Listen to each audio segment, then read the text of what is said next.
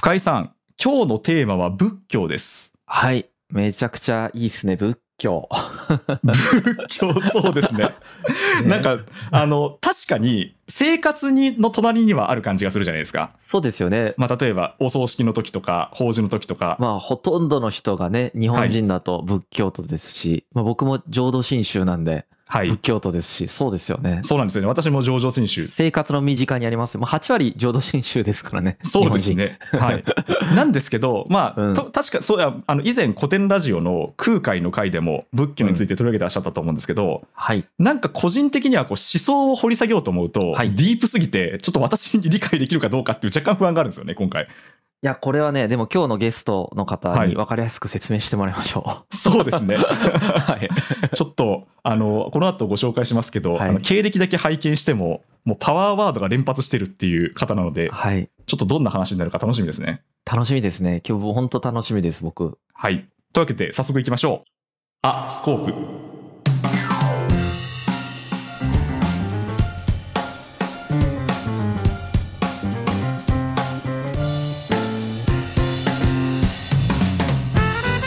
リベラルアーツで世界を見れば変わるアスコープ。この番組では古典代表の深井龍之介さんがホストを務め第一線で活躍する研究者を招待。リベラルアーツについて語っていきながら私たちが生きるこの世界を捉え直していきます。はい、えー MC を務めます株式会社古典の深井龍之介です。サブ MC を務めますニュースピックスの野村貴文です今日は研究者の方ではなくてまさに実践者として仏教の最前線にいらっしゃる方にお越しいただいたんですけどうん、実験寺院報道寺総院長の松並龍玄さんはい。です、あの簡単に経歴をご紹介させていただきます。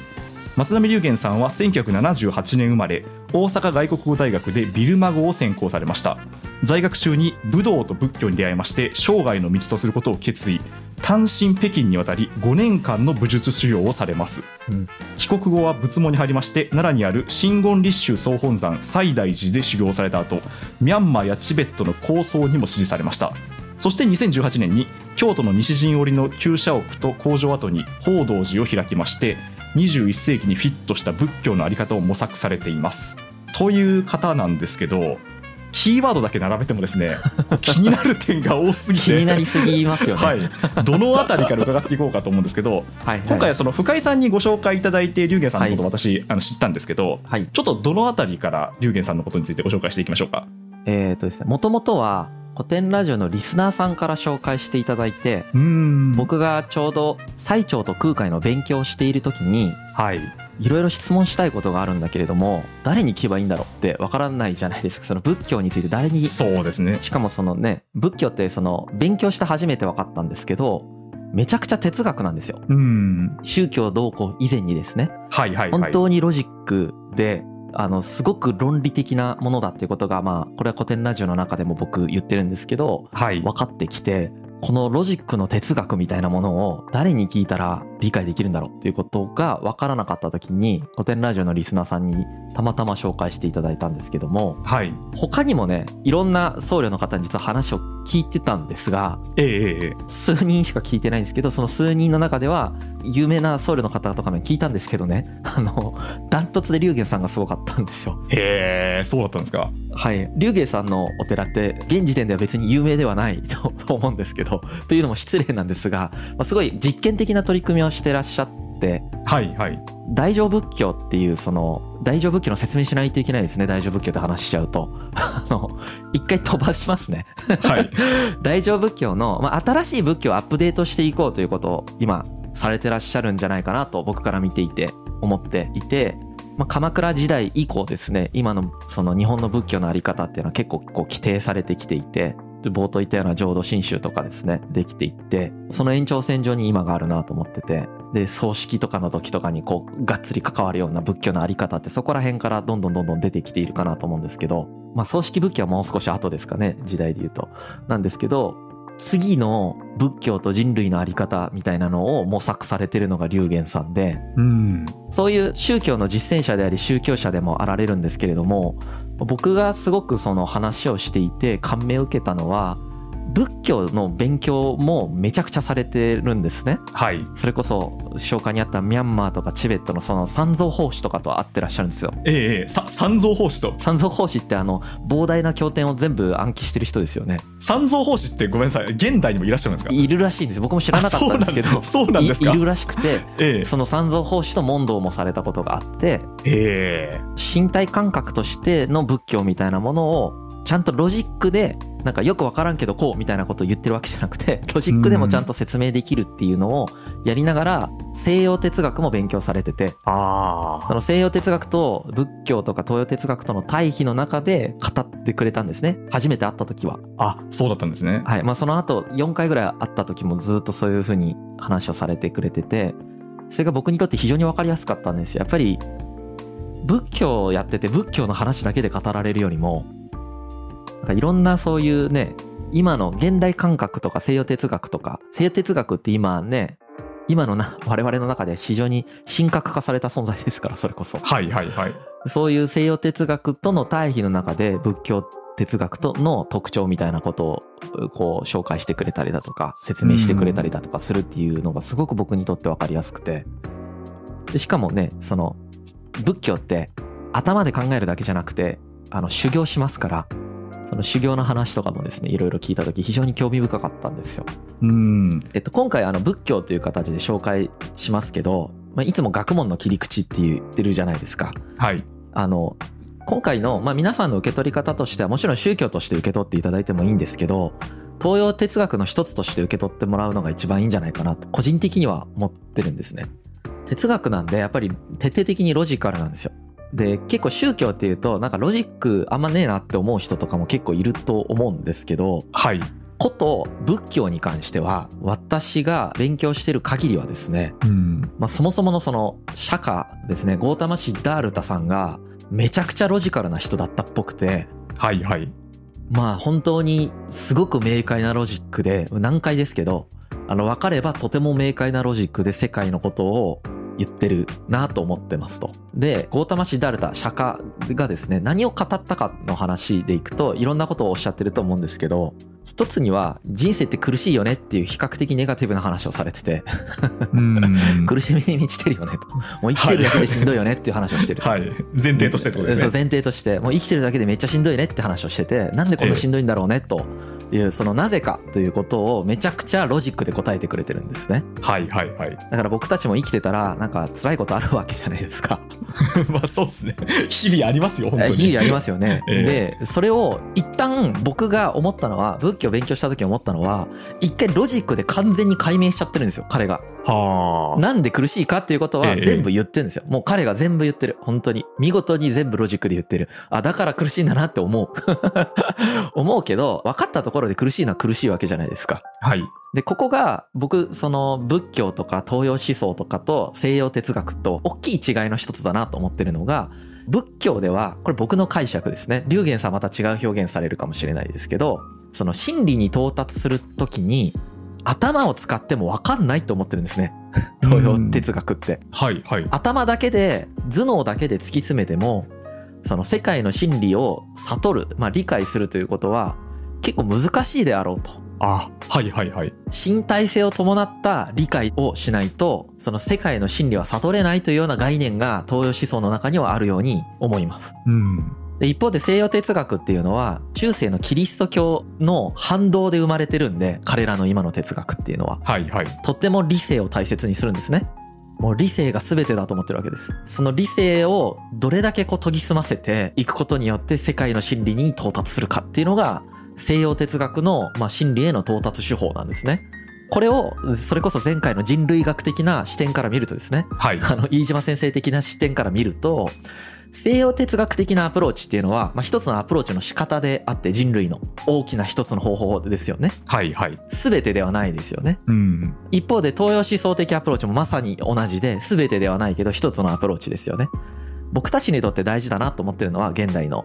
このどちらともをタイプの違いとして捉えてどちらともを理解することだと思ってるんですね。これ個人的な話です。はいで西洋哲学ってそこそこ触れてるんですよ我々は。うん。理性によって到達しようというアプローチはアカデミック領域でも普段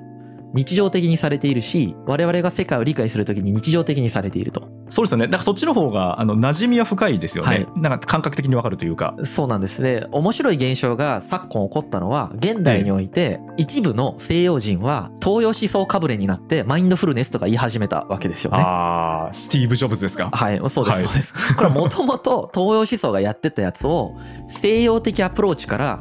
一周回っちゃって、東洋的アプローチに変わっていったところですよね。うん。で、東洋的アプローチの入り口に立ったところですよね。彼らが西洋的理解から。はい。っていう風に僕は理解してるんですけど、世界の思想の分け方をですね、うん。あもっといろんな分け方できると思うんですけどね。それの、今回皆さんに感じてほしいのは、東洋思想的なアプローチを、比較的西洋思想をちゃんと理解している人が分かりやすく、現代人に分かりやすく説明するとこうなるんだっていうことを理解してほしいんですよね。うん。これ仏典とか直で当たるとやっぱ結構難しいわけです。はいはいはい。僕たちと理解 OS が違いすぎてうん、うんうん。結構そのステップがあるんですけど、それこそそのこの番組でもずっと言ってますけど、何かを理解する時っていうのはそれとは違うものとのやっぱり対比で理解するとあそうですこういうものなのかっていうのがおぼろげながら見えてきたりしますよね。そうなんですね。これ外国語を勉強するときと一緒でですね、一番最初訳さないとやっぱ分かんないんですよね。はい。あの、アップルのことは、アップルで理解できなくて、リンゴって訳して理解していくじゃないですか。うん。で、それはまあ、物だからまだいいですけど、アップルとかじゃなくてですね、なんか例えば説得するみたいな、そういう単語を、その概念として理解していくっていうのを、例えば英語でね、ただ説明するで explain にしにしても、explain っていう単語で理解するのと説得するとか説明するっていう言葉で理解するのって、本当は違うじゃないですか。そうですね。はい。本当は explain で理解したいした方がいいんですよね。はい。けど、最初 explain でいきなり理解するの難しいから、うん。説明するで理解した方がいいんですよ、最初は。みたいなことが、我々って西洋思想 OS で生きてますから、学校でそういうふうに教えられてますからね。はいはい。東洋思想を理解しようとすると、一回西洋思想で翻訳してから理解した方が分かりやすいんですよ。うん。そうですね。で、それできる人ほぼいないんですよ、この世の中に。はいはいはい。ほぼいないんです、本当に。ああ、じゃあ今日はちょっとその片鱗をこの後、はい。それができる人だなと思ってます、僕、龍玄さんは。そうですね。はい。めっちゃむずいんです、それやるの。うんうんうん。じゃあせっかくなんで、あの、はいぜひ、龍玄さんに、そうですね。そろそろ出てきていただく。そうですね。早速ゲストをお呼びしたいと思います。実験寺院報道寺総院長の松並龍玄さんです。よろしくお願いします。はい、えー、報道寺の龍玄と申します。よろしくお願いいたします。よろしくお願いいたします。はい。お願いします。まず、ほ報道寺で何を取り組まれているのかっていうところから伺ってもよろしいですか、はい、そうですね。今の取り組みとしては、この21世紀、さらには22世紀、日本とこの世界人類にとって仏教っていうのがどういう役割を果たすことができるんだろうっていうことを考えてわからないんですよね。実際にこれが正解だよってこうしたらいいよっていうのがあったらそれをするだけでいいと思うんですけれどもはい。ちょっとわからない。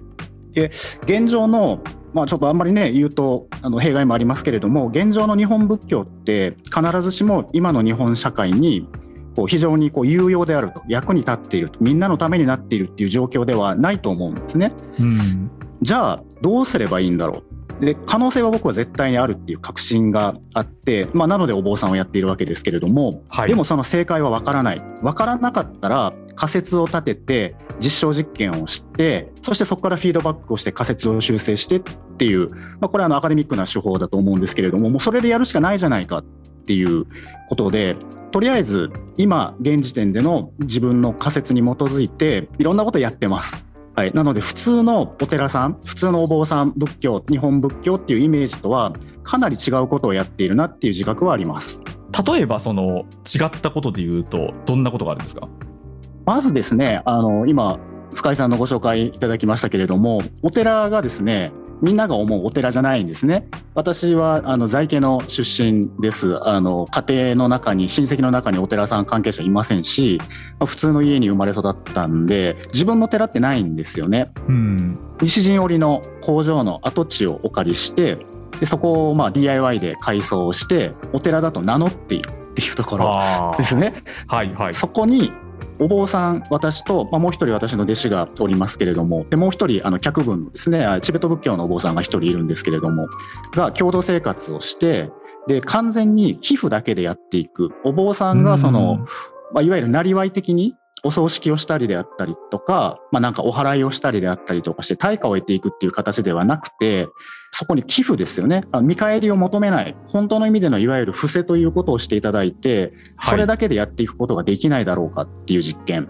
で、もう一つは、お寺っていうのはある種公共財だと思っているんですね。なので、えー、えー、まあ、現状だとその住職ご一家の家庭であるっていう側面が強いと思うんですね。でもしくは観光地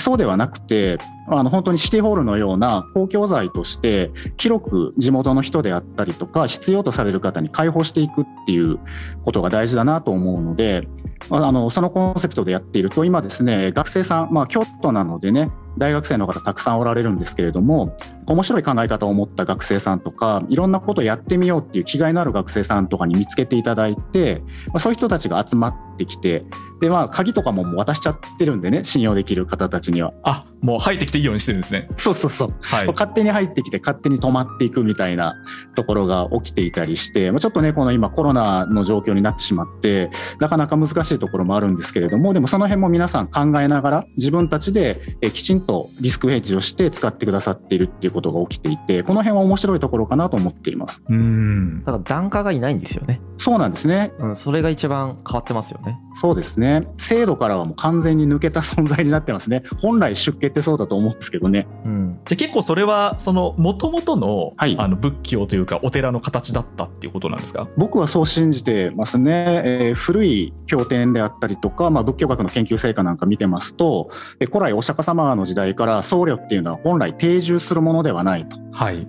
ね、そういう伝統があるはずですので、そういう意味ではね、今最近の多拠点生活とかね、そういうのの走りかなみたいな、そういう意味では現代にもフィットするんじゃないかななんて思ってます。なんと、ノマドライフとかの走りが いや本当に本当に。仏教にあったんじゃないかってことですね。うん。まあ、檀家制度自体が確か江戸時代ぐらいから始まってたはずなんですけど、うんうん、それが社会状況変わったからそれも変わるんじゃないかということを要は問題提起されてるのかなというふうに解釈してる、はい、僕が。そうですね、まあ、僕最近ちょっと、はい、あの自分なりにテーゼっていうのを打ち出してみようかなと思っててこの即の仏教っていうね考え方で、まあ、やっていこうかな即っていうのはあの即即するの即ですよね。はい、なので時代とか土地環境とか状況に即してやはり姿形を変えていく機能を変えていくっていうことがないとですねなんか化石みたいになっちゃう。あの博物館の展示品っていうのは文化遺産として非常に意味があることだと思うんですけれども仏教っていうのは生きていて使うものだと私は思いますので博物館の展示品使っちゃうとまずいわけですよね。変わっちゃうから。でもそうじゃないだろうと。仏教っていうのは実生活の中で使われてなんぼだろうって思うので本当に即していくっていうことがないとこれダメなんじゃないかなっていうのは考え方の基礎にあります。うんそうするとじゃあ今日もあの仏教を使うためのお話をこれからしていただけるってことですかね？そうですねこの仏教っていうものを今の時代にどう使える形に変容させていくのかどういう使い道があるのかっていうのをみんなで考えていくっていうことが大事かなって思ってやってますね。うんあと1個その本題に入る前に伺いたいのが先ほどの深井さんもあの触れてらっしゃったんですけどあのミャンマーやチベットの構想にも あの支持をされていてしかもこう三蔵法師に会われたっていうあのキーワードがあったんですけどこれってどういうことなんですか？えっと、もともと私はご紹介にもありましたけど、大学でビルマ語学科っていうところにいましてですね、で、そのまあビルマ、今のミャンマーですね、ちょっと最近クーデターで大変なことになっていますけれども、はい、このミャンマーの仏教文化の研究、文化人類学的な研究っていうことをしていたという過去がありまして、その流れでミャンマーの方とはもともと縁があったんですね。で、まあ自分がお坊さんになりましてからいろいろこう修行を積んでいく上でいっぱい疑問が出てくるんですね。日本の仏教ってやっぱりね、現代では失伝してるところっていっぱいあるんですよ。いろんなものを落っことしてるなっていう感覚がすごくあって。うん、そうなんですか。わかんないですよね。文献として残っている、あの、習うこととしてそのように習うっていうことはすごく豊富なものがあるんですけれども、それがじゃあ実際に何なのか、どうしたらいいのかっていうのがごっそり落ちてるっていうことが多々あるんですよね。そこに苦しみまして、これ何とかせないかなと思ってですね。で、まあ、ある時、あの、縁を得て、もともと縁があったミャンマーの三蔵法師っていう方がいるんですね。いるんですね。向こうはあのね、はい。国家認定なんですよ。しかも面白いでしょ？えー、面白い。国の中にそのサンガさんがお坊さんの集団ですねその統治機構みたいな部局がありまして、まあ、そのお坊さんと在家の人で構成されていると思うんですけれども試験をするんですね座らされてですねはい。パッとその試験官の人が膨大な経典の中から経典を取ってきてですねいきなり。でパッと開いて何々経の第何章の何行目っていうとそこからパッと暗唱するっていうことができるかっていう。めちゃめちゃ難しいですね。凄まじい。とんでもない試験があるんですけどそれにパスした方がえ私があの時伺った時で確か2016年ぐらいだったかな。で、えー、とミャンマーで13名おられたんですね。で、まあ、要は近代化してからっていうことだと思いますけれどもその時点でご存命の方が、えー、と13名おられた。でその中の、えー、と私は3人の方に会っていて特にその中のお一人ですねスンルン大僧正という方がいらっしゃるんですけどその方が本当にすごくて、うん、その人に、まあ、あの面識をいただいて3時間ぐらいですねいろんなお話をさせていただいて僕が疑問に思っていることをお話しするともう全部ね明確にこの出典付きで答えてくるんですよね。こういうことが分かんないですっていうと一瞬考えるですね。1秒か2秒ぐらいパッとこう虚空を見て考えられてそれは何々教のどういう部分にこういう表現で出ていると。であるから今の君の質問に対しては私はこういうふうに考えたらどうかと答えるっていう答え方をするんですね。とんでもないなと思って。本当に。とんでもないですね。とんでもないですねそれは。で三蔵法師って一応補足しておくと知らない方いらっしゃると思うんですけど玄奘が西遊記の玄奘が一番有名ですよね。そうですねはい。固有名詞じゃなくて尊称なんですよ三蔵法師っていうのは。そうですか。あ三蔵っていうでっかいカテゴリー3つのあれですよね。そうですね。だからその六法全書の六法みたいな感じですよね。あそうそうはいはいはいはい。それがそうもう六法全書の何倍もあるような量であると。でそれを収めた人を三蔵法師と呼ばれてるってことで、まあ、現代にもいるとは僕も思ってなかったんでびっくりしましたそうですね。だからそういうあれですよね、そのまさに現代にもう十数人しかいらっしゃらない方々ってことですよね。そうですね。で、その方々に実際に話を聞かれて、で、やっぱりこう、日本の仏教界では、こう、腑に落ちなかったことっていうのが、こう、霧が晴れるような思いがされたってことですか？まさにまさにですね例えば一番衝撃的かつ重要だったのがブッダとは何かっていう定義の話なんですね。はい。はい、仏教って基本的に言葉一つ一つに対して精密な定義を与えながら議論を進めていくっていう伝統が本来ねあるんですけれども例えば私が所属してます真言宗系統だと弘法大師の重大な、えーテーゼで即身成仏っていうのがあるんですね身に即して仏となるって、それを皆さんおっしゃるし我々真言宗っていうのは即身成仏のためにえ修行が構成されていてその修行をこなしていくんだっていうふうに言われるんだけどじゃあそのなるべきブッダっていうのの定義ができなかったら何目指してんのか分かんないじゃないですか。うん、そうですね。でそれをいろんな人に尋ねて回ってもあんまり僕が納得いく答えを返してくださらなかったんですね日本の先生たちは。でもそこが分からなかったら僕修行できないと思ってはいだっ。てなるべき状態が分かんないのに分かんないものになるために修行するって無理でしょそうですね。うそこは絶対解消しないといけないと思ってでたまたまそのスヌンダイ訴状にお目にかかった時にあそうだそうだと思ってそれを伺ったらもう一発だったですね。ちなみにもしご説明できるとしたら、どういう答えだったんですか、それは？そうですねまずちょっと前提知識からお話しさせていただくとえ仏教の悟りの完成形態にはアラカンというものとブッダというものと2種類あるんですね。でえいわゆる正常仏教南方上座部の、まあ、ミャンマーもそうなんですけど方々は、はいそのアラカンというものを究極の目的に修行なさる。で我々うんうん大乗はブッダっていうものを目的に修行を続けていく。でこのアラカンもブッダも両方とも悟りを開いた存在であるというふうに言われているんですね。はい。じゃあ何が違うんだという話になるわけですよ。アラカンも悟った人、ブッダも悟った人、少女はアラカンを目指す、大乗はアラカンじゃダメだ、ブッダを目指すって言うんだ。このブッダとアラカンの違いとはどこにあるんだっていうところがまず問題になってきていて、そのスンルン長老のお答えは、アラカンというのはブッダの導きによって悟りを開いた存在がアラカンであると。で普通の人間を凡夫をアラカンの位に導くことができるのがブッダであると。だから悟っている内容は同じなんだけれどもブッダっていうのは人を悟らせることができる人間であってそのブッダの導きによって悟りを開くことができた人たちがアラカンであるとこうもうめちゃくちゃ明確な答えだったんですね。はいはい。でそこで、まあ、ちょっと話がどんどん展開していってしまうんですけどその小乗と大乗っていうのが分岐したっていう理由もあ分かったと思って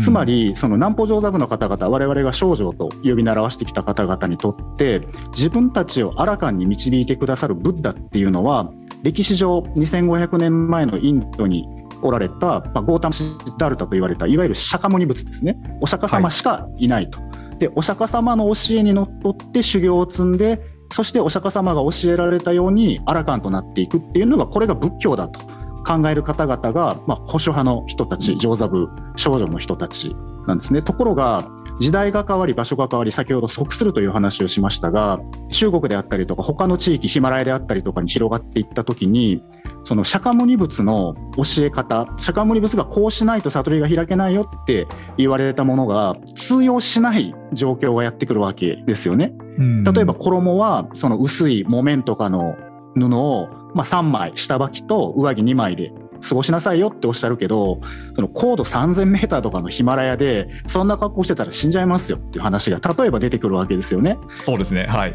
でお布施だけ托発だけで生活していくんですよって言われても例えば今の日本なんかがそうですけどお坊さんが鉄鉢を持ってうろうろ歩き回っても誰も食べ物を入れてくれない地域っていうのもあるわけですよね。じゃあ、はいどうやって食っていけばいいのか、そのお釈迦様の教えっていうのがそのままオリジナルでは通用しない状況っていうのがやってくる。じゃあ、その人たちはお釈迦様の教えを守れないので、あらかになれないのかという問題が出てくるわけですね。はい、で、今でもその上座部の方々、症状と呼ばれる方々の一部の方は、なれませんよって言ってきます。私もそういうこと言われたことたくさんあります、ミャンマーで。うん諦めてくださいって。ね、善行を積んで、功徳を積んで、来世はミャンマーみたいな功徳がちゃんと積める国に生まれ変わったらいいですねって日本では無理だから諦めなさいって言われたことがあってクソとか思った覚えがあるんですけれどもでそこで大乗はそうじゃないとつまりですねそのアラカンに人をさせることができたらそれがブッダだからそれは釈迦牟尼仏以外にも違うブッダがいるはずだっていう考え方が出てくるわけですよ。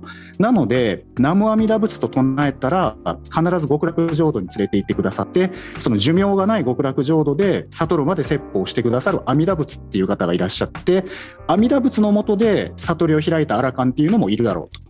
で東の類行世界っていうのにおられてあらゆる心の病体の病を癒す薬を出してくださる薬師ブッダという方がおられてその方薬師ブッダの教え導きに従ってアラカンとなられる方もいるだろうとこれはいろんなブッダがいるんだっていう考え方になってくるわけですよね。でそうすると釈迦牟尼仏が直接説かれたのとは少しバージョンが違う教えっていうのがあったっていいじゃないかっていうところでこれが大乗っていう考え方につながっていくんだろうなだから促進成仏っていうのもつまりそういうことだよなっていうのが分かったと思ったんですね。つまり私が私の在り方に即した教え方をしてそれで誰かがその苦しみを脱する悟りを開くっていうことが起きたらその時点で私はブッダなんですよね。誰か別の人をあらかに導けたわけだから。だからその自分に即したブッダのなり方っていうものがあるんだそれが可能なんだっていうのが弘法大師の教えだったっていうことであなるほど分かった即身成仏可能性あるわってその時思ったんですね。うんだから本当にその寸論長老の見教えっていうのは素晴らしかったしだから今でもうちの道場にねあのお写真飾って毎日拝んでます。はい、あでも確かにそうですね。あの、もちろん場所によってできる修行とできない修行があるってことですよね。うん、そうなんですよね。でそれっていうのがだんだんとその場所に応じて自分にできる範囲でやればあのこう救われていくんだっていうふうにこう変わっていったっていうことですか？そうだと思います。で、その究極的にはやはり変わらない真理のようなものがあって、その真理への到達の仕方っていうのっていろんなバリエーションあるよねって、まあ、これよくね登山なんかにも例えられますよね。バリエーションルートっていうのがいっぱいあって、その登頂の仕方っていうのは一つではない。もうなんならヘリコプターでバタバタバタって降りてきたって構わないわけで、どういう方法を取るかっていうのは状況に即して考えればいいんだよっていうのが大乗の考え方なのかなっていうふうに思います。あでも確かに今のお話を伺って悟りといわゆる言われるものについて、まあ、おぼろげながら少しだけ見えてきたかなっていう感じがしました。そうですね。で悟りっていうのは結局その苦っていうまあ、この概念も説明が必要だと思いますけど苦っていうものの脱却なんですね。じゃあその苦というものを感じていてそれを脱却する私って一体何だろうっていうところの定義が必要になってくると、まあ、そういう流れだと思うんですよね。なのでお釈迦様が向き合い続けたのは、私とは何か私以外の何者かとは何なのかっていうこの命題が一番大きかったのかなっていうような気がしますね。うん、そうですよね。あの僕もその一番最初に仏教すごいなと思ったのがまさにここだったんですけど私とは何かっていう存在を考え始めるのは西洋ではですねデカルトぐらいからですよね。うんうん、それをしかもロジックでですよ、はい、完全にロジックからですからねこれブッダの話は、うん、これを超リズメで考えまくったのはやっぱりもう2500年前にすでにブッダがやってるんですよね。2500600年前ぐらい前ですよね。はい。だからその話から自我とは何か、そして悟りとは何かっていうのを改めて次回やっていったらだいぶ仏教的思想とか東洋思想的なものが分かってくるかなと思います。というわけで、はい、次回のテーマは自我とは何かですね。はい、はい。はい、というわけで続きはぜひ次回に伺えたらと思います。あスコープここまでお聞きいただきましてありがとうございました。番組への感想は「ハッシュタグアスコープ」をつけてツイートいただければ嬉しいです。配信は毎週日曜日木曜日を予定しています。というわけで次回も龍玄さんどうぞよろしくお願いいたします。はいどうぞよろしくお願いいたします